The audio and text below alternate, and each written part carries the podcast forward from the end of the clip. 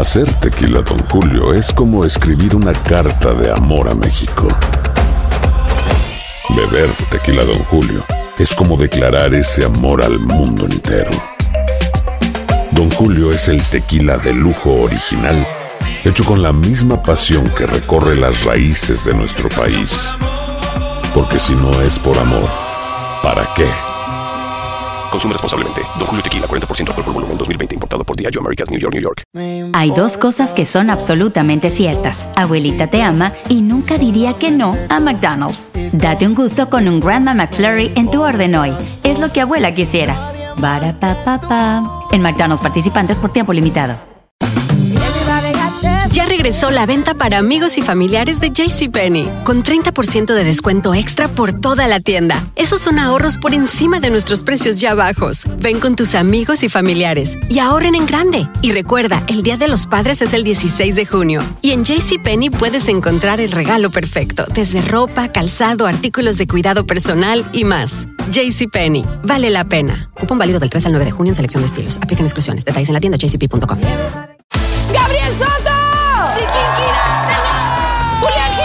Esto es Cero Ruido VIP. Tus artistas favoritos participan en este juego donde no pueden hacer ruido. Yo soy bien competitivo. ¿Te habían invitado alguna vez a un programa a no hacer ruido? No. Te enfrentarás al ruidómetro con cientos de micrófonos que están listos para detectar hasta el más mínimo de tus movimientos. Hacer silencio te hará ganar miles de dólares. Cero Ruido VIP. Gran estreno el domingo 9 de junio a las 7 por Univisión. Bienvenidos al podcast con los mejores momentos de Despierta América. Tu show diario de entretenimiento, noticias, entrevistas, consejos útiles y más. Este es el show que le pone alegría, esperanza y buenas vibras a tu día.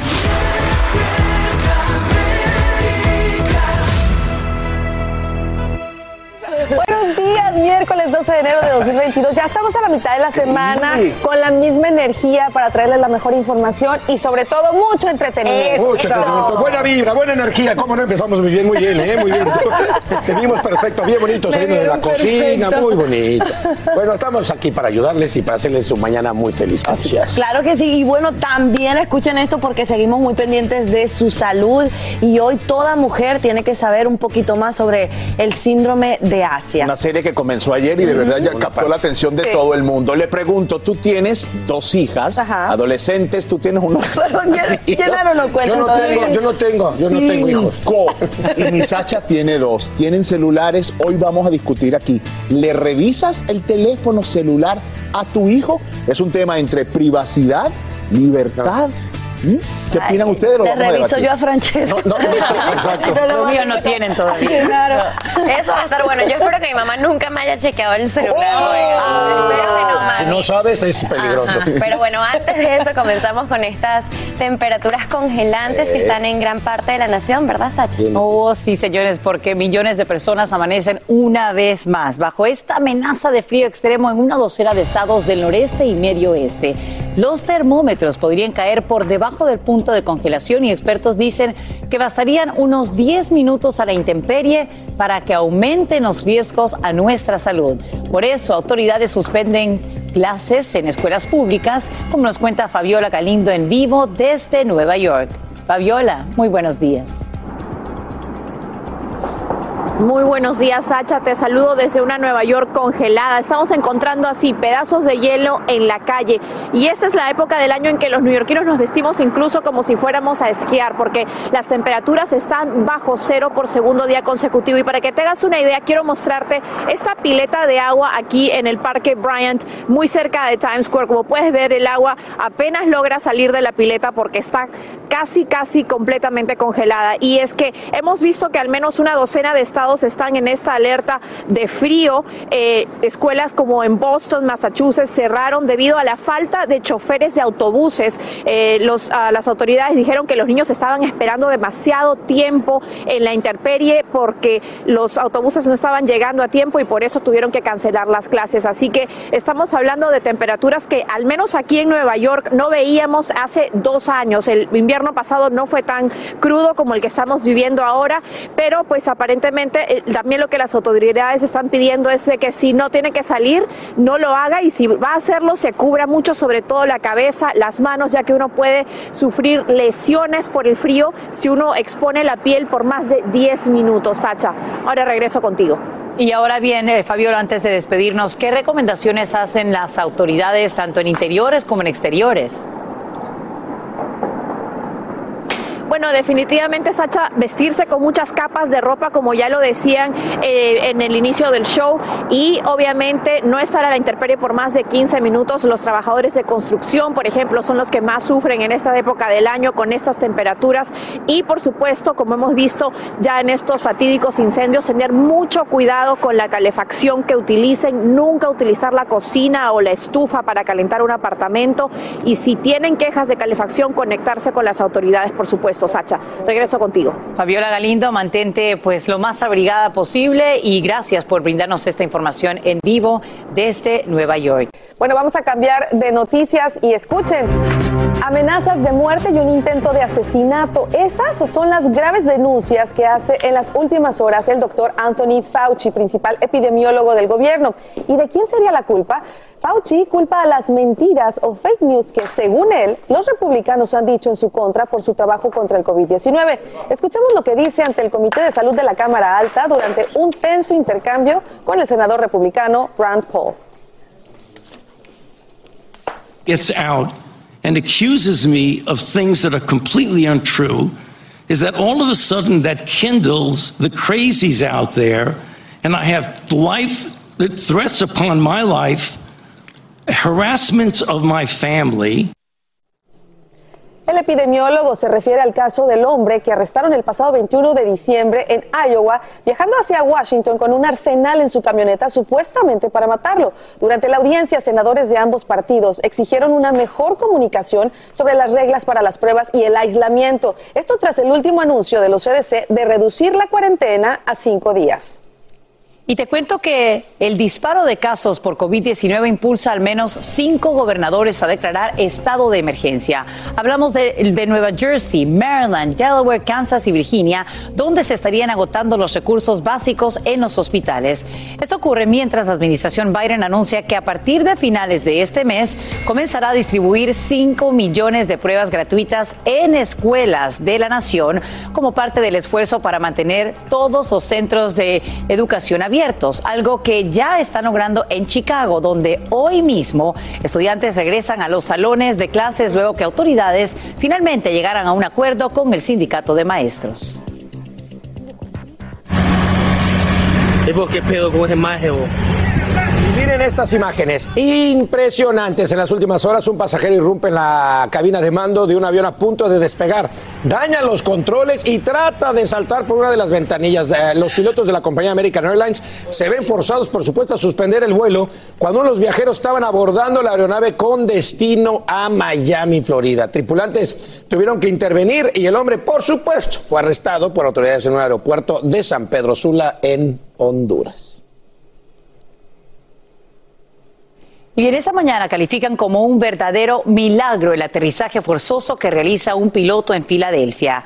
Problemas mecánicos ponen en riesgo al helicóptero médico que traslada a un paciente infantil y así también a un equipo de profesionales. El aviador puso en práctica todas sus habilidades para evitar el impacto con edificios y líneas eléctricas. En vivo, Andrea León nos muestra dónde se estrella la aeronave y qué ocurre con sus ocupantes. Estas son las imágenes del momento en que todos los ocupantes de un helicóptero logran salir con vida luego de un aterrizaje forzoso en Pensilvania. El piloto logró esquivar una red de líneas eléctricas, viviendas y edificios para luego aterrizar afuera de una iglesia cerca de Filadelfia. Las cuatro personas a bordo lograron escapar ilesas del accidente, incluida una bebé de dos meses de edad. Me dijeron, toma, llévalo hasta mi taxi, y resulta que era un bebé, dice Emma Gray, una testigo que corrió hacia ellos para ayudar después de escuchar el choque. Dice que miró hacia una iglesia y vio el helicóptero. Parte de él estaba en llamas y arrojando combustible. Los testigos dicen que parecía que el piloto estaba buscando un lugar para aterrizar, volando bajo minutos antes de tocar el suelo. Dice que el sonido era tan fuerte que pensó que se trataba de una bomba, un sonido que nunca había escuchado. Las autoridades de Pensilvania han elogiado al piloto por evitar lo que podría haber sido un accidente catastrófico. Es un milagro, dice el comandante de la policía. Es un milagro absoluto lo que vemos aquí, que no hay escombros ni cables caídos ni árboles caídos. ¿Cómo este piloto logró aterrizar así este helicóptero? Autoridades dijeron que aún no se sabe por qué se estrelló el helicóptero, pero que la Administración Federal de Aviación y la Junta Nacional de Seguridad en el Transporte están investigando. Las cuatro personas que se encontraban en el helicóptero, incluida la bebé, se encuentran bien y fueron trasladadas inmediatamente a un hospital local, chicos. Bueno, maravilloso poder compartir este tipo de noticias donde a pesar Milagros. del riesgo todos están sanos y salvos. Qué maravilla, un milagro. Muchas gracias. Gracias a ustedes. Y bueno, nos vamos con noticias que, que todavía, todavía seguimos cuestionándonos qué fue lo que pudo haber sucedido, muchachos. Así es, gracias. Familia Francisca, se revelan los primeros resultados de la autopsia del cuerpo del actor Bob Saget. Sin embargo, el informe completo se podría dar a conocer hasta dentro de tres meses. Así es, tal como les dijimos, la autopsia reveló que no hubo evidencia de uso de drogas o signos de un juego sucio o algún trauma. Así es, según el reporte, el comediante fue encontrado acostado de forma horizontal en la cama de su habitación de su hotel. Dice que su brazo izquierdo estaba sobre el pecho, mientras que su brazo derecho descansaba en la cama. Así es, Bob Saget tenía programado, escuchen esto, dejar el hotel el domingo, pero cuando sus familiares no pudieron comunicarse con él, bueno, empezaron a hablar con el equipo de seguridad del hotel, quienes enviaron inmediatamente a un oficial a su habitación. ¿Y qué pasó, Raúl? Bueno, cuando el oficial entró, Fran, a la habitación, pues relató que todas las luces estaban apagadas y encontró el cuerpo de Saget en la cama, frío al tacto, amarillo y pegajoso. Llamaron al 911 y fue entonces cuando fue declarado muerte allí en la escena. Ay, Dios mío, por el momento siguen las investigaciones para determinar la causa y la muerte del actor. Los investigadores que trabajan en el caso creen que el actor pudo haber muerto de un ataque cardíaco o algún derrame cerebral debido a la posición en la que este fue encontrado, pero yo digo que hasta que no haya pues un papel que diga claramente Lo que qué fue lo que no hay que sucedió, uno no puede hacer especulaciones, pero eso es lo que sabemos hasta el momento. Así es. Bueno, ya lo saben, familia. Usted se entera de todo aquí en Despierta América. Esta mañana ya se dan a conocer dos demandas tras el infierno en el Bronx. Sobrevivientes y familiares de los fallecidos se unen en querellas colectivas en contra de dueños del edificio en las que buscan una compensación de 2 mil millones de dólares en daños. Esto ocurre mientras autoridades investigan el fallo de puertas que debían cerrar automáticamente durante el incendio. Saludamos en vivo a Damaris Díaz, quien está en el Centro de Estudios Monroe, donde brindan ayuda a los damnificados. Damaris, muy buenos días. Cuéntanos. Muy buenos días, Sacha. Así es, aquí Monroe College se ha convertido en un centro de ayuda para todas las personas damnificadas mientras continúan las investigaciones en el edificio donde ocurrió el mortal incendio. Como pueden ver, los neoyorquinos se han unido aquí y ya no pueden recibir más donaciones. No donations over capacity. La, toda la gente llegó desde el domingo a empezar a traer cobijas, abrigos, todas las cosas que la gente necesita porque sabemos que ellos perdieron todo en ese incendio y aunque algunos departamentos no fueron completamente afectados, la gente no ha podido entrar a sus hogares y mientras el alcalde de Nueva York y otras organizaciones como la Cruz Roja trabajan para ayudarlos a conseguir un hotel y un lugar seguro para quedarse mientras la- las investigaciones continúan. estas, aquí estamos viendo ahora, estos señores, hombres y mujeres son parte de una compañía de construcción. Ellos no fueron a trabajar esta mañana para llegar aquí y sacar todas las cosas que están llegando desde lugares distintos como compañías, organizaciones que están mandando cosas esenciales. Y bueno, una demanda eh, alega que los propietarios actuales y anteriores del edificio fueron negligentes según los documentos judiciales. Esos eh, demandantes buscan dos mil millones de dólares en daños.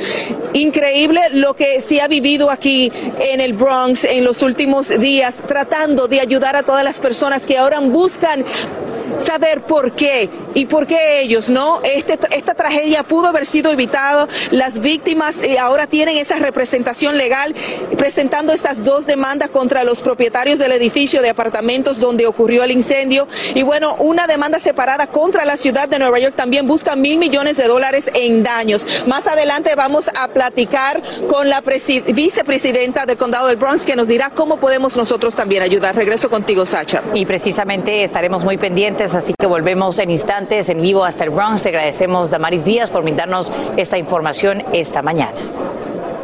Y bien, te cuento que hay un nuevo giro en la investigación sobre la muerte de Valentina Orellana Peralta. Como te informamos aquí en Despierta América, la joven fue impactada por una bala perdida en una tienda de California disparada por un agente. Ahora, el jefe de policía promete evaluar todos los aspectos del caso y afirma que el uso de fuerza letal es siempre el último recurso. Socorro Cruz nos acompaña en vivo con lo último. Socorro, cuéntanos.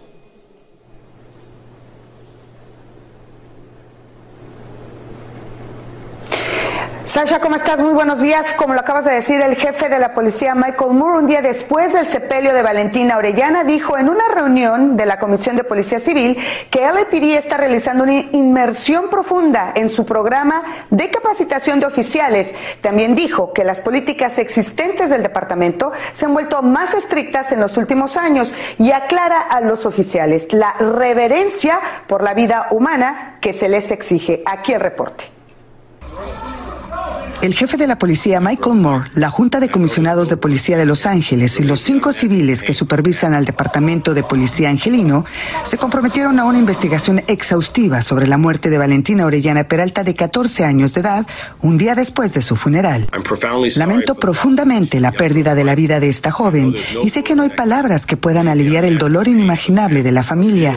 Mi compromiso es realizar una investigación exhaustiva, completa y transparente sobre las circunstancias que llevaron a esta tragedia y proporcionar a la familia y al público la mayor cantidad de información posible, dijo el jefe de la policía de Los Ángeles, Michael Moore.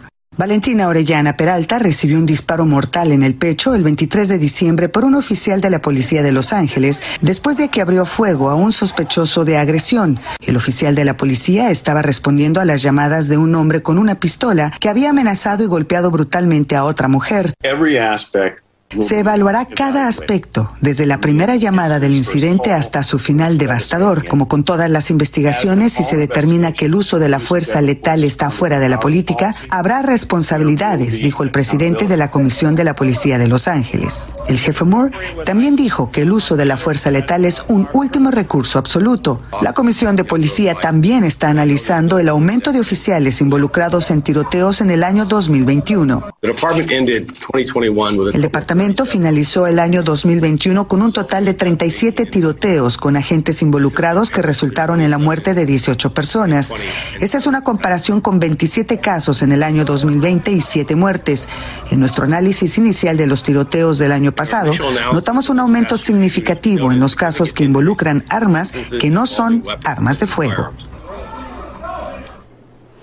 Y Sasha, la familia de Valentina es la última que ha perdido a un ser querido por los disparos de un agente de LAPD, pero antes de que sucediera esta tragedia, según el jefe de policía Michael Moore, él había desafiado a su personal para revisar los protocolos después de darse cuenta de este aumento de incidentes de oficiales que disparan a personas que no tienen armas de fuego. Por supuesto que nosotros vamos a continuar muy pendientes cómo se van desarrollando estas investigaciones. Soy Socorro Cruz, en vivo, vuelvo contigo por supuesto, en qué queda este pedido que hacen activistas y familiares de que den a conocer las imágenes que captaron eh, las cámaras corporales del oficial que disparó lamentablemente de forma mortal. Gracias, Socorro Cruz. Hacer tequila, don Julio, es como escribir una carta de amor a México. Beber tequila, don Julio, es como declarar ese amor al mundo entero. Don Julio es el tequila de lujo original hecho con la misma pasión que recorre las raíces de nuestro país. Porque si no es por amor, ¿para qué? Consume responsablemente. Don Julio Tequila, 40% alcohol por volumen, 2020. Importado por Diageo Americas, New York, New York. Ya regresó la venta para amigos y familiares de JCPenney, con 30% de descuento extra por toda la tienda. Esos son ahorros por encima de nuestros precios ya bajos. Ven con tus amigos y familiares y ahorren en grande. Y recuerda, el Día de los Padres es el 16 de junio. Y en JCPenney puedes encontrar el regalo perfecto, desde ropa, calzado, artículos de cuidado personal y más. JCPenney, vale la pena. Cupón válido del 3 al 9 de junio en selección de estilos. Aplican exclusiones. Detalles en la tienda jcp.com. Esto es Cero Ruido VIP. Tus artistas favoritos participan en este juego donde no pueden hacer ruido. Yo soy bien competitivo. ¿Te habían invitado alguna vez a un programa a no hacer ruido? No. Te enfrentarás al ruidómetro con cientos de micrófonos que están listos para detectar hasta el más mínimo de tus movimientos. Hacer silencio te hará ganar miles de dólares. Cero Ruido VIP. Gran estreno el domingo 9 de junio a las 7 por Univisión. Continuamos con el podcast más divertido de tu día, Despierta América. Y quiero contarte que ahora mismo llegan nuevos detalles sobre el accidente de un camión de carga en México que al parecer transportaba a indocumentados. El vehículo se había estrellado contra un muro de contención justo cuando se dirigía hacia Estados Unidos. La policía encontró a unos 30 migrantes. Eduardo Meléndez tiene los detalles en vivo desde la capital mexicana. Eduardo, cuéntanos.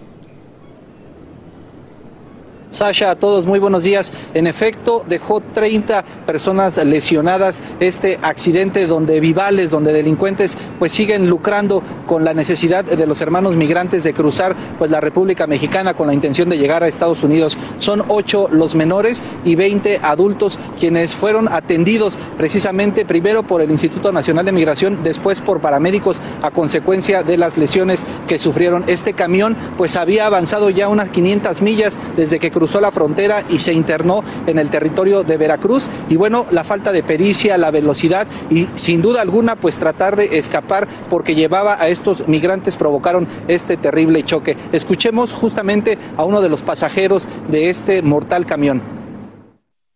13 mil quetzales. 13 mil quetzales. Sí. ¿Es un ahorro que te costó trabajo? No, mis familiares que me están apoyando.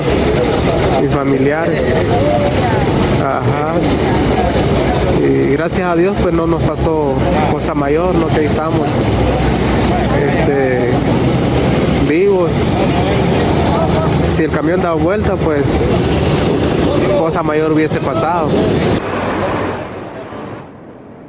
Sasha, la gente nos explica cómo es que llegó hasta este punto de Veracruz este camión, toda vez que seguramente cruzó al menos 10 retenes, nadie lo revisó y por supuesto nadie se dio cuenta que venían los hermanos centroamericanos en el interior. Un hecho de corrupción es lo que se está señalando porque de otra manera pues no es posible que crucen tantas personas. 15 más se establece que lograron escapar sin lesión alguna y bueno, ahora después de ser atendidas en un hospital será decidida su situación migratoria. Sasha.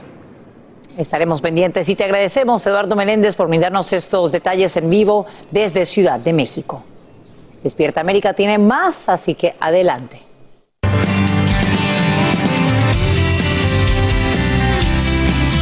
Tenemos más y de esos temas que a ustedes les interesan. Vivimos en una era digital y cada vez más niños y a una edad más temprana tienen teléfono celular, lo cual los expone a ciertos peligros. Pero por eso como padres debemos estar muy atentos, pero ¿tenemos el derecho o el deber de revisar los teléfonos de nuestros hijos? Ándale, qué buena pregunta. ¿Revisarle la actividad en el celular a nuestros hijos es una invasión a su privacidad o es protección? Para debatir este tema nos acompaña Marinés Duarte, por supuesto madre y creadora de contenido digital para la familia. Hola Marinés, es en vivo desde Miami. A Betty Batista, madre de dos, en vivo desde Nueva Jersey, muchísimas gracias. Y la psicóloga Erika Monroy desde Miami, Florida. Un abrazo a las tres hermosas, exitosas y ahora sí, empezamos, Carla. Dale, Betty, comenzamos contigo. Tú tienes dos hijos de 16 años, tienen celular y dices que no se los revisas. ¿Por qué? Bueno, realmente pienso que es una zozobra de vida tanto para el niño o la niña y para mí. Creo que ese espionaje constante lo que crea es una separación entre el joven y el adulto y creo más en una conversación directa donde se le explique al joven de hacer las cosas bien, de hacer las, cuáles son las cosas malas, cuáles son las vías que pueden ocurrir. Y en el momento que ocurra cualquier cosa, tenga la confianza de hablar conmigo, porque soy su madre. Las madres somos guiadoras, no una persona que va todo el tiempo dictatoriando algo, porque el momento hacer algo malo, lo van a hacer sobre quien sea. Van a buscar la manera de hacerlo, un amiguito, dejan el teléfono en la casa. O sea, yo creo más en la confianza, en la comunicación, en decirle lo que está bien y lo que está mal, porque cuando Dios nos trajo al mundo, nos dijo, ustedes tienen libre albedrío. Entonces yo utilicé la confianza. Perfecto. O sea, les hablas de las consecuencias, ¿no? las Obviamente, puede consecuencias y de que se da más confianza, ¿no? Que bueno, uno siempre tiene o trata de tener confianza con sus hijos. De por sí yo personalmente, Betty, siento, el celular que tienen tus hijos de 10 y 6, ¿es su celular propio? ¿De repente se los prestas o es su celular? Es de ellos, ok, perfecto. Ándale. Fíjate, yo lo siento pequeñitos. Marinés, tú por el contrario, eres más estricta con tus hijas de 11 y 12 años. Tú, por lo que veo y me imagino, estás ahí, encima, revisando el teléfono. Así es.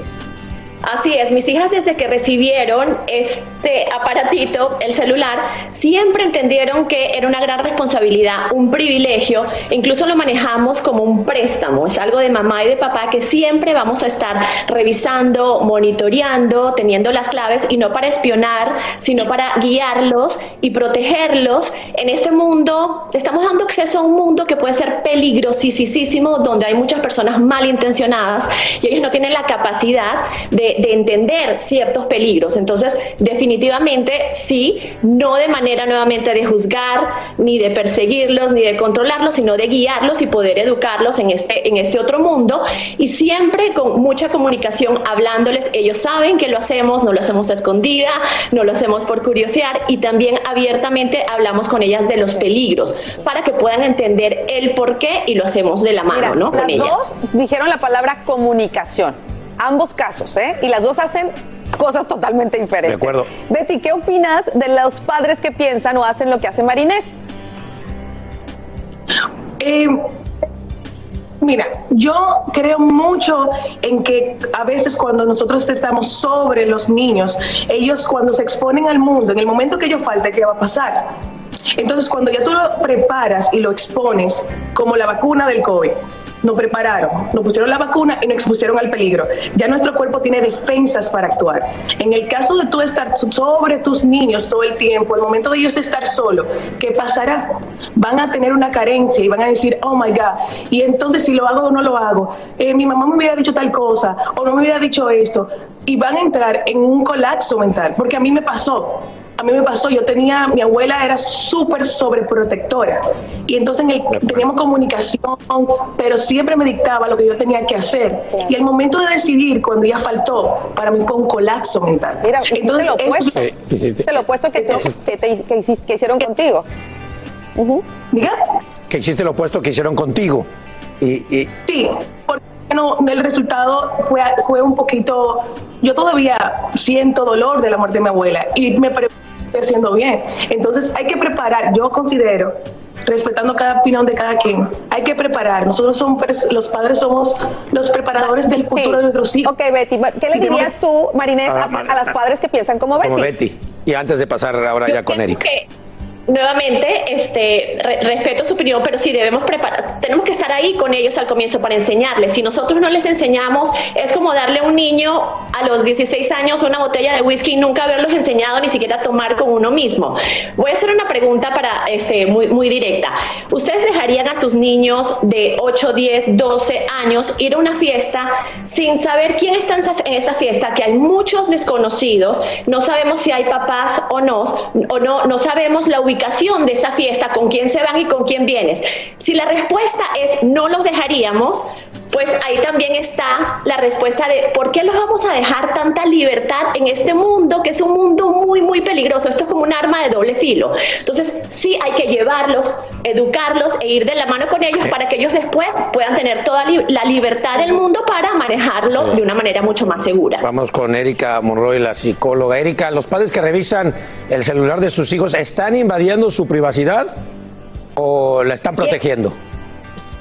Quiero ser contundente con el tema y esta es la obligación y responsabilidad de los padres el estar observando, celular. Va a variar desde la edad, pues tienes que empezar desde muy pequeño. Es que el entender que los niños, no, el celular no es de ellos hasta que sean mayores de edad o dejen de depender de ustedes. Eh, muy importante poner tres puntos, quisiera ser clara, en la parte de poner estos límites y la forma en que lo estás, eh, el horario que vas a utilizarlo, en qué lugares los vas a utilizar, qué contenido vas a tener, qué tipo de aplicaciones van a, van a, van a bajar y que tienen la responsabilidad de los papás de estar supervisándolo. Por otro lado, lo que son los controles, hay muchos controles para todo lo que es el ciberbullying, sexting. Es muy importante hablar con ellos porque, como bien decían, es un arma, un arma que va a poder afectar su salud mental, emocional, física y hasta financiera. Hay una última investigación la DEA acaba de lanzar eh, el hecho de que se están utilizando lo que le llaman los códigos con emojis para poder eh, pedir eh, droga, entre ellas el fentanilo, que es una droga sintética y es por medio de redes sociales que lo están haciendo. También el uso y consumo de pornografía desde los nueve años, está, las estadísticas lo están diciendo. Entonces estamos hablando de algo muy serio. Literal es un arma que puede tener o hasta un delito como es el sexting y el, y el texting, esto de, de sacarse fotos y subirlas Ahora, Erika, la, pregunta que yo te, la pregunta que te quiero hacer es, ah, tú hablas de cuando son mayores de edad, pero realmente hasta qué edad, o sea, mayores de edad son 18, 21 años, exacto, pero a qué edad uno debe decir, ok, ya voy a respetar la privacidad de mis hijos entender que el celular, mientras ellos no lo paguen, mientras ah, de ti, es un celular. Es una frase, es una frase que decimos mucho los papás, ¿no? Hasta que tú te pagues las cosas ya puedes decidir sobre eso. Y Betty no está de acuerdo. Pero Betty, no está de acuerdo porque yo soy así, pero veo a Betty que no, mira. Ella se ríe.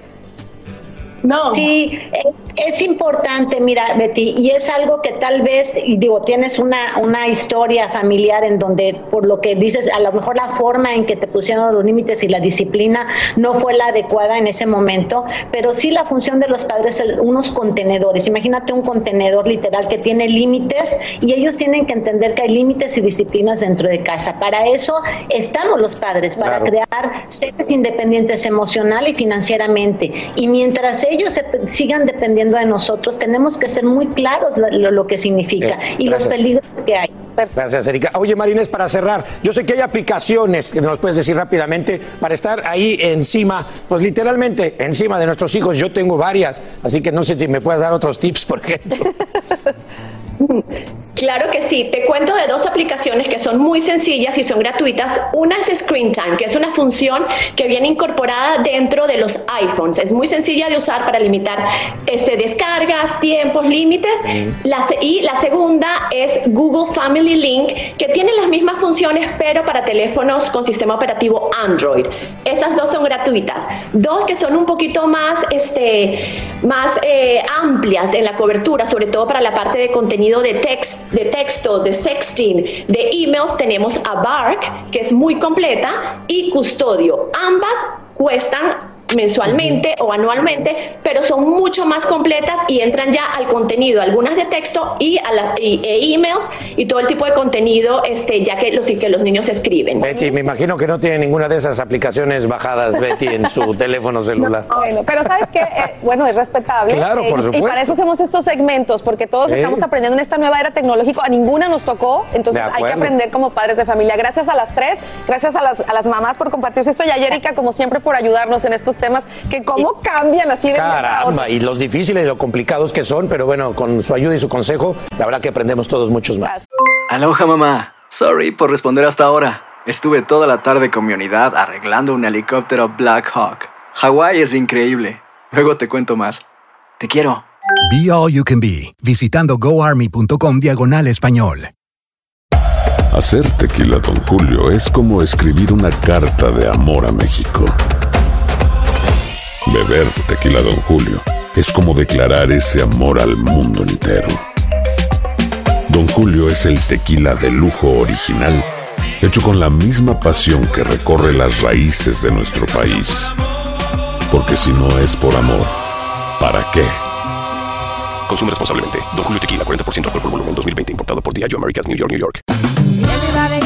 Ya regresó la venta para amigos y familiares de JCPenney, con 30% de descuento extra por toda la tienda. Esos son ahorros por encima de nuestros precios ya bajos. Ven con tus amigos y familiares y ahorren en grande. Y recuerda, el Día de los Padres es el 16 de junio. Y en JCPenney puedes encontrar el regalo perfecto, desde ropa, calzado, artículos de cuidado personal y más. JCPenney. Vale la pena. Cupón válido del 3 al 9 de junio en selección de estilos. Aplican exclusiones. Detalles en la tienda jcp.com. Y ahora regresamos con más temas de actualidad aquí en el podcast de Despierta América. Vámonos, porque mire esta información. Hace instantes se confirma que el nivel de inflación alcanza el máximo récord en 40 años. Caramba, no son buenas noticias. Es que los precios aumentaron 7% en el último año. Esto a pesar de la insistencia del presidente Biden de que el elevado costo de vida es pasajero. Esta mañana el Departamento del Trabajo informa que el aumento en diciembre fue del 0.5%, elevando el total anual. Hay que ahorrar, señores. Que sí que. No está fácil. No, no, no. Y bien, hablando de todo un poco, les cuento esta mañana que la policía de Colorado revela nuevas evidencias acerca del accidente mortal que involucra a Rogel Aguilera Mederos. Se trata de un video del interrogatorio que echa luz sobre las posibles causas de la tragedia. Por medio de un intérprete, el conductor hispano hace un recuento de lo ocurrido mientras estaba al volante del camión de carga. Andrea León tiene los detalles. Luego de que el gobernador de Colorado, Jared Polis, conmutara la sentencia de Rogel Aguilera Mederos, el joven camionero se sentó nuevamente con los investigadores para hablar sobre los hechos que llevaron al trágico accidente de tránsito en el que murieron cuatro personas. Fue una conversación que duró dos horas y media. Le preguntan si alguna vez en el pasado tuvo algún problema similar con los frenos de un camión. Con la ayuda de un intérprete asegura que no, que fue la primera vez en su vida. Cuando voy subiendo me doy cuenta que También explica que cuando se dio cuenta de que los frenos no funcionaban, vio un letrero indicando la presencia de una rampa de emergencia, pero que nunca vio la entrada a la rampa. Además, nuevos videos recientemente publicados muestran que el camión venía a gran velocidad al momento del accidente en la carretera I-70 de Colorado. Varias cámaras de seguridad captaron los momentos previos a la tragedia ocurrida en el año 2019.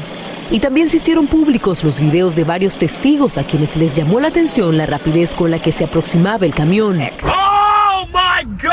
La estela de humo negro aparece segundos más tarde y un triste desenlace.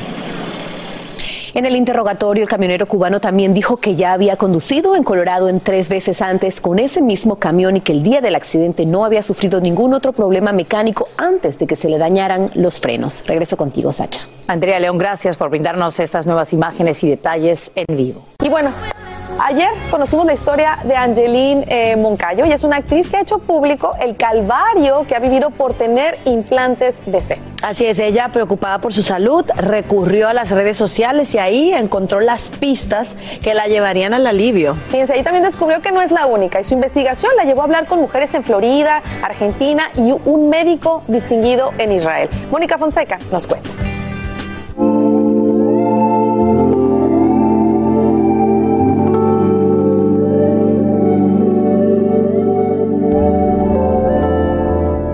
Das cuenta que tienes síndrome de Asia?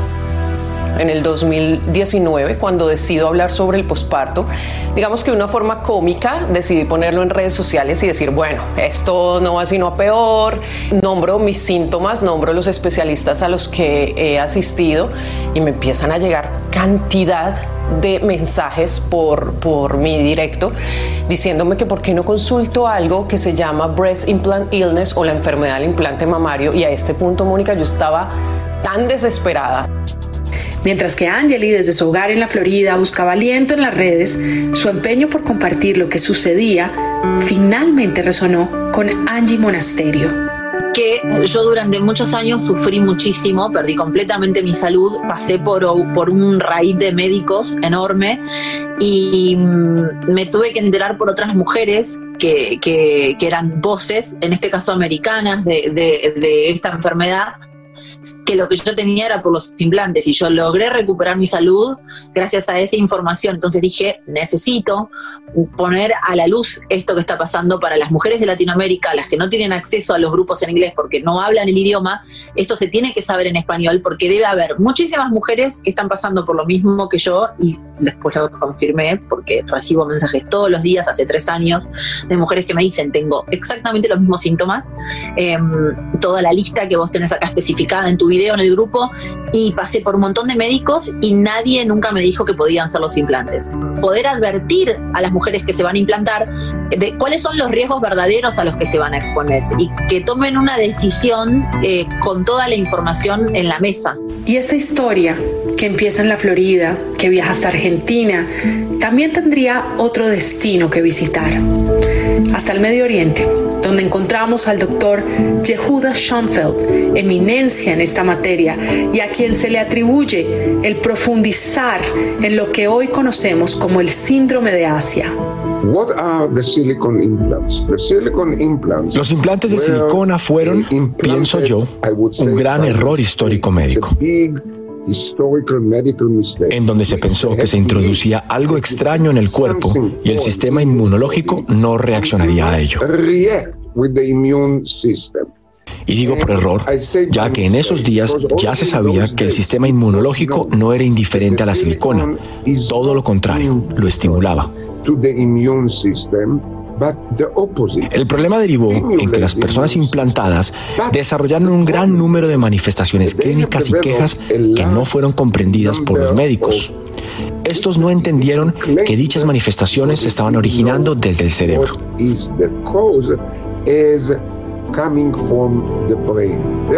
Las mujeres visitarían decenas de médicos sin recibir una respuesta acertada.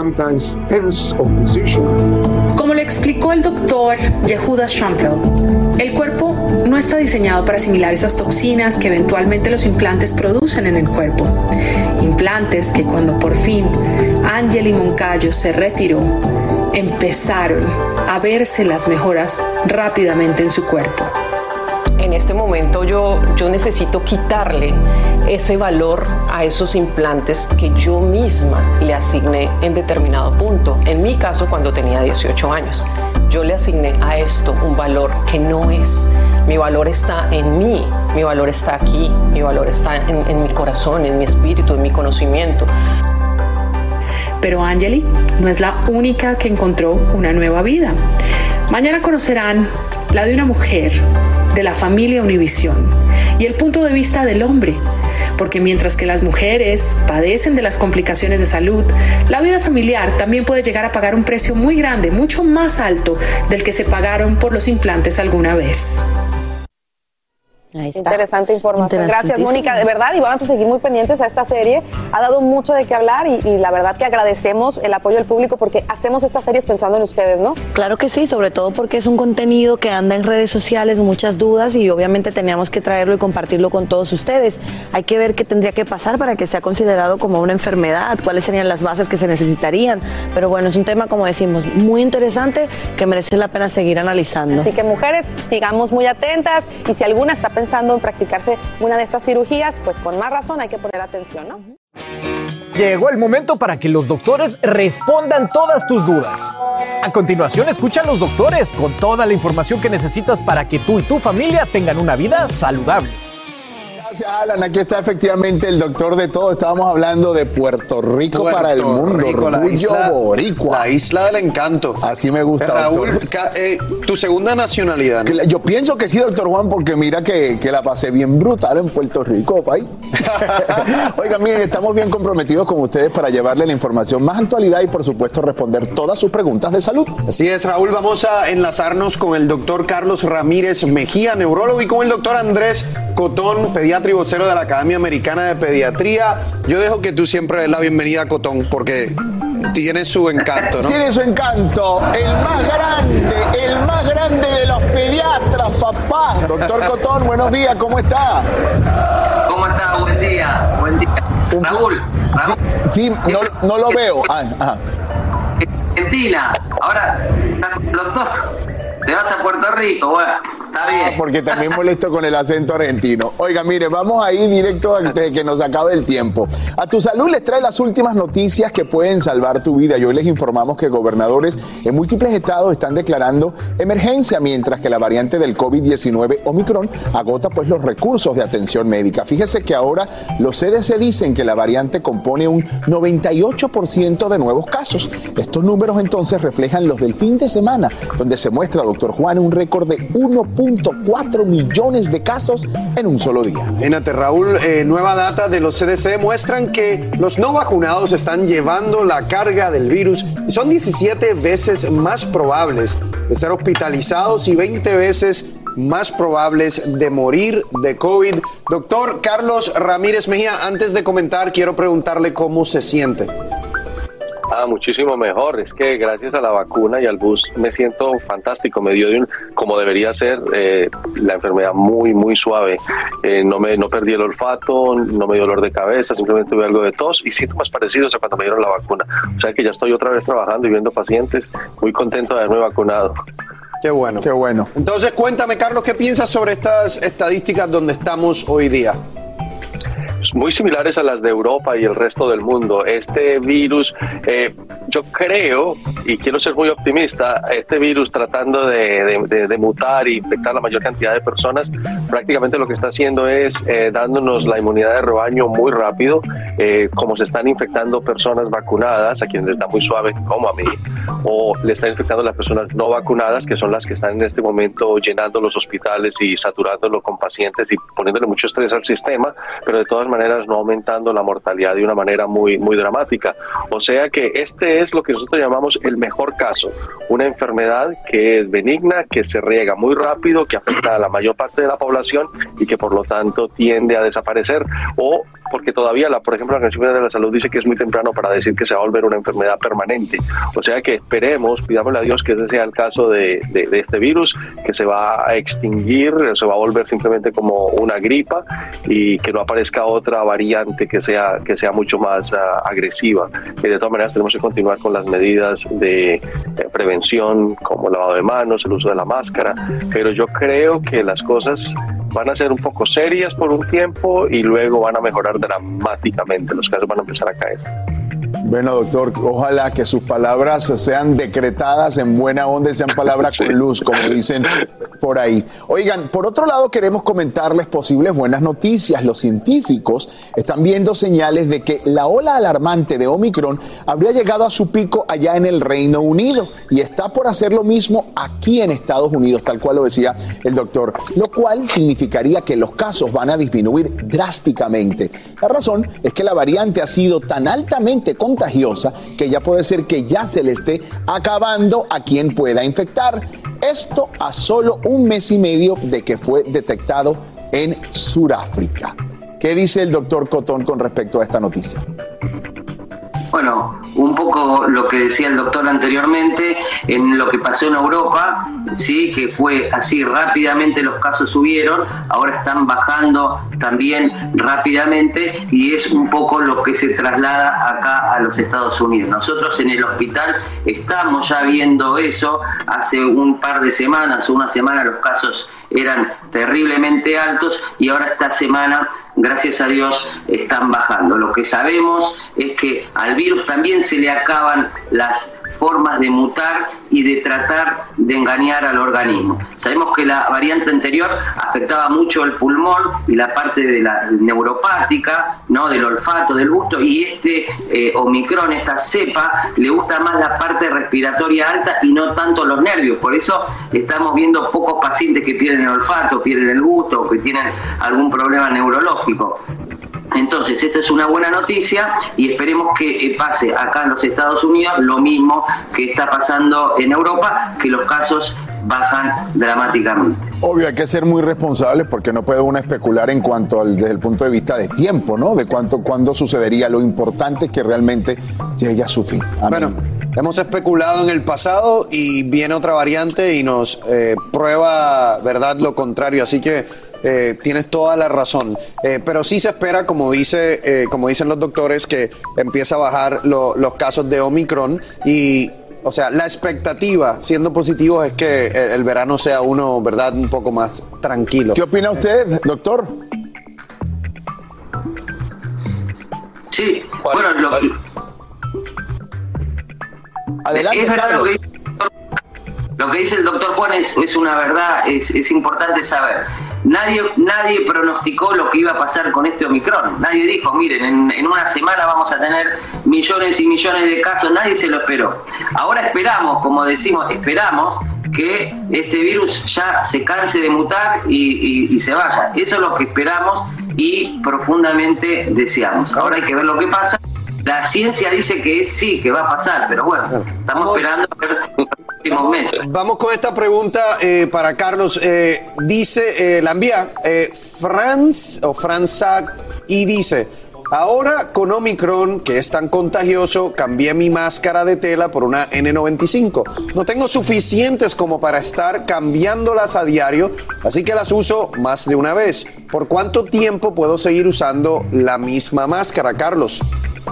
Bueno, el- los médicos tienen que estarla cambiando eh, cuando pasan de un paciente que está infectado a otro, tienen que cambiarla eh, to- todos los días. Eh, usted puede usarla hasta dos, tres días eh, y lo importante es que cuando se la vaya a poner, antes de ponérsela, se lave las manos y que la coja por los hilos y no de aquí por el, por el material y se la ponga. Cuando se la quite, haga, se lave las manos, las quite por las eh, cuerditas con las que se pega y que la guarde en una eh, bolsa de plástico o de papel, pero no haga como están haciendo la mayoría de las personas que se la quitan, la meten con el maquillaje en la cartera, se la ponen en el bolsillo, todo ese tipo de cosas, sino que tiene que ser guardada de una manera estéril. Así, si no se le ha mojado, si, eh, si no ha tenido ningún daño, que usted la, la, la inspección y vea que tenga rotos o algo, la puede usar hasta dos y tres días. Si es una de buena calidad, recuerde que también tenemos que poner mucho cuidado porque ahorita, como siempre, están los estafadores vendiéndonos máscaras que les están poniendo el, el número del N95 sin tenerlo y, y- y eso pues eh, le, está poniendo, le está haciendo mucho daño a la gente. El, el CDC y la FDA tienen una página en la que hay una lista de los vendedores que, eh, que producen estas máscaras que son, eh, que son realmente efectivas y que son confiables. Se puede mirar ahí antes de comprarla en Amazon o en cualquier tienda, mirar que esté dentro de las marcas que están aprobadas. Eh, Andrés, te, te pregunto, porque yo entiendo que la N95 es la máscara que más te va a proteger. Hay algunas de esas N95 que nosotros también utilizamos que son muy incómodas, que sería muy difícil utilizarlas todo el día. Y me parece a veces una recomendación como cuando los médicos te envían un antibiótico eh, cuatro veces al día, que nadie se lo toma cuatro veces al día, sino tres veces al día. Entonces, la pregunta es si es una recomendación que realmente es práctica y que la gente lo va a poder hacer. Por, los estudios, Juan, sabemos que las máscaras que son de tela, que la gente comenzó a usar frecuentemente, no es muy buena para el Omicron. Entonces, capaz que no tendría que usar la, la, la KN95, la N95 que usamos nosotros, pero sí alguna máscara un poco más sofisticada, sí, que son las máscaras quirúrgicas, las que son eh, de color naranja o de color celeste generalmente. Esas son las que más protegen contra la variante Omicron. Cotón, rapidito. En el caso de los niños, igual tela o regular como le llaman la N95. Lo mejor, lo mejor es la N95. ¿sí? No la N95, porque como decía el doctor, también en los chicos esa N95 puede tapar un poco la vía aérea. Acordémonos que más de dos años recién puede usar máscara, menos de dos años no es recomendado. Pero lo- lo que es de tela no es lo más recomendado en este momento, ¿no, Raúl? Para, para, para el Omicron. Sin rollo ni rodeos, todo lo que pasa en el mundo del entretenimiento lo encuentras en el podcast de Despierta América. No importa el tema, le damos emoción. Vamos sin rollo, sube. Miren, vámonos más en sin rollo, bellezas. Miren, según fuentes cercanas, Kim Kardashian se ha visto forzada a cambiar sus planes de vacaciones para que su ex Kanye West pues no la persiga, literal. Señores, esto sí es insólito. Así fue como Kim Kardashian terminó en las Bahamas a principio de año, según una fuente cercana a la Socialité. Originalmente ella iba a ir a la República Dominicana con Pete Davidson, su pareja actual. Y bueno, parece ser que Kanye iba a seguirlos. Pero entonces Kim, al darse cuenta de estos malévolos planes, cambió el destino a las Bahamas. Recordemos que Kanye compró una casa aparte enfrente de la de Kim y se vino a Miami este fin de año donde pensaban que estaba Pete Davidson y ella haciendo un show al que supuestamente Kim le iba a acompañar. ¿Perseguir a tu ex será la mejor manera de volver con esa persona, Marcela Sarmiento? Pues claro que no. Y que se ubique el Kanye West. Puede ser muy Kanye West y lo que ella quiera, pero eh, a mí la verdad me parece que es una locura y es una situación algo tóxica. Si ella muchas veces se lo advirtió, le dijo, ojo, ojo, ojo, y él siguió con ese comportamiento y ahora se está arrepintiendo e incluso le está diciendo entre líneas en conciertos y con estas actitudes de que quiere volver, Perdóname, esa no es la estrategia. La estrategia no es esa y mucho menos la estrategia es la de Julia Fox, que es la actual novia o la amiga especial de Kanye West, escribiendo blogs en la revista Interview dedicados a describir cómo es una noche con Kanye, un día de, cita nocturna con Kanye. O sea, no, no, no comprendo mucho, pero todo es un show mediático, para mi gusto. No, yo creo que sí, yo estoy con Marce en eso, yo creo que es un show mediático. Anda circulando una teoría, o es una teoría en en TikTok. Me gustan las que sí, a mí también. Que de hecho, esta relación entre Kanye West y Julia Fox es para una campaña de Valenciaga. Obvio, no van a salir a decirlo, pero están diciendo de que esta mujer obviamente tiene mucho por qué beneficiarse al estar con Kanye West, especialmente si está dando detalles acerca de la relación. Y esa es la otra cosa, que si Kanye sigue buscando a Kim, ¿qué mujer que se da a respetar en una relación, que tiene una relación seria con alguien, va a permitir que este hombre ande persiguiendo a su ex cuando supuestamente tiene una relación con ella? Ahora, Ana María Canseco, uno por amor hace hasta lo imposible. Denle chance, no, quizá. Pero tratar de darle y por publicidad. No, pero es que es ilógico, imagínate, quieres darle celos a Kim con esta chica que está muy guapa y se están luciendo y demás, pero no quita el dedo del renglón, del renglón, quiere volver con ella. Ahora esta chica sí está saliendo muy beneficiada, obviamente, y si le están quemando porque aquel sigue enamorado de su ex, pues ella le va a sacar todo el provecho posible y pues que lo haga. Eh, mira, ya muy bonita y está saliendo en todos lados. Carlita.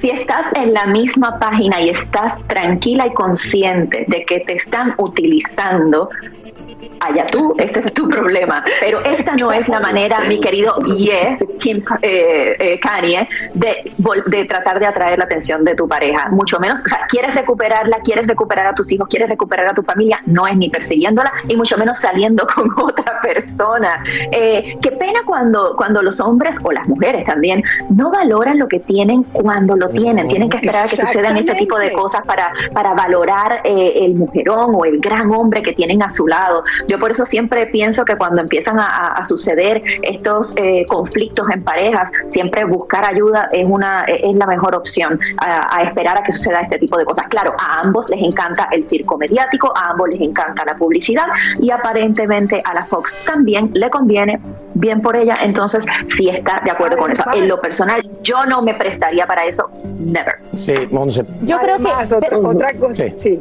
los dos están beneficiando, así que eh, aunque aunque la relación no vaya para ningún lado, esto le beneficia a ella. Ella va a conseguir toda la publicidad que ella necesita para terminar de impulsar su carrera y él está haciendo o tratando de hacer celoso a su ex Kim Kardashian. La que va a salir ganando ahí, en mi opinión, es Julia. Ella tiene más que ganar. Kanye no va a conseguir a Kim Kardashian. Ya, le ha cantado, le ha dedicado palabras en público, se ha humillado, ya está haciendo el ridículo en mi opinión. Marcela, para cerrar. No, de todos modos yo siento que ella dice, Julia dice, no sé esto para dónde va, pero a mí me están dando mi momento Cinderella, mi momento Cenicienta, así que lo voy a disfrutar. Yo no lo digo por mí, sino por una prima mía. Suelten para que la cosa se, sepa si sí o si no. Suelten y dejen ir a ver cómo es la el cosa. Tiempo dirá. En el, exacto, el, se vale de todo, pero también hay, hay límites. Sin rollo ni rodeos. Todo lo que pasa en el mundo del entretenimiento lo encuentras en el podcast de Despierta América. De regreso aquí a Sin Rollo y vamos a cerrar con broche de oro con este temita. ¿eh?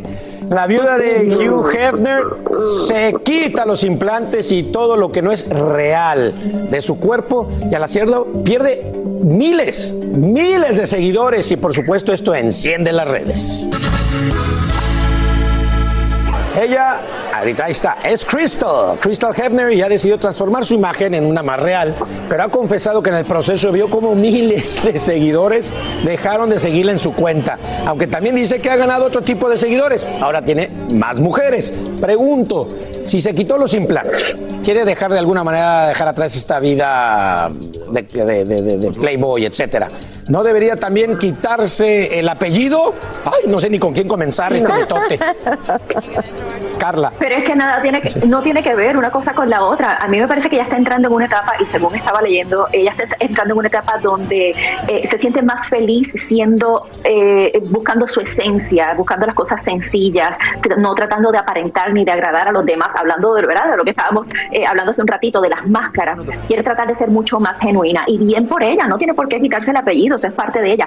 Ahora, hasta creo que estaba tratando de eliminar fotografías y todo de su pasado. Ella quiere comenzar de cero, tratando de ser eh, real, esencia, aceptando su cuerpo tal y como es, y bravo y bien por ella. Ana María. Carly.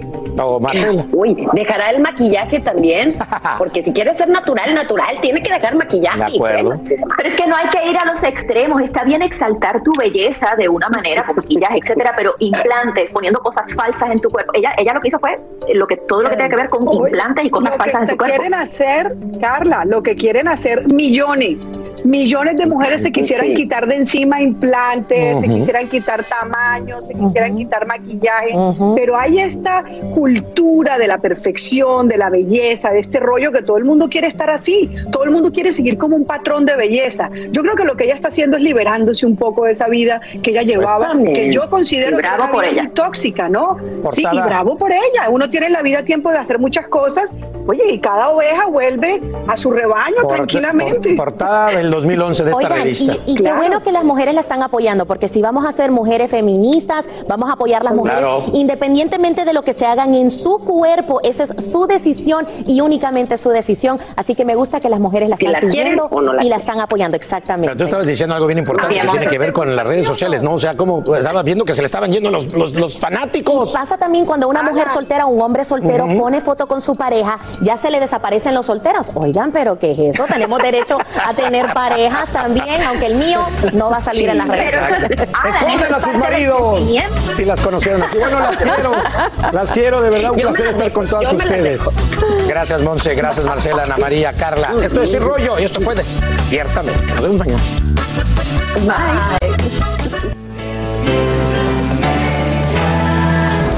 Así termina el episodio de hoy del podcast de Despierta América. Síguenos en Euforia, compártelo con otros, públicalo en redes sociales y déjanos una reseña. Como siempre, gracias por escucharnos.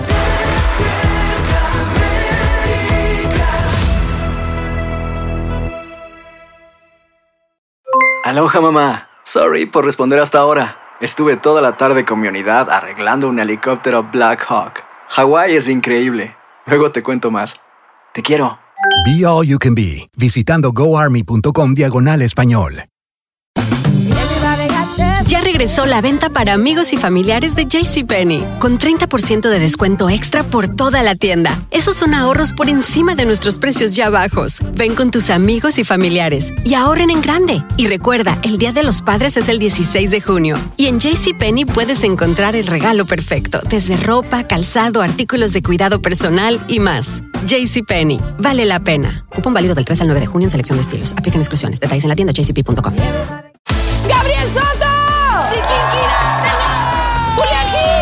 Esto es Cero Ruido VIP. Tus artistas favoritos participan en este juego donde no pueden hacer ruido. Yo soy bien competitivo. ¿Te habían invitado alguna vez a un programa a no hacer ruido?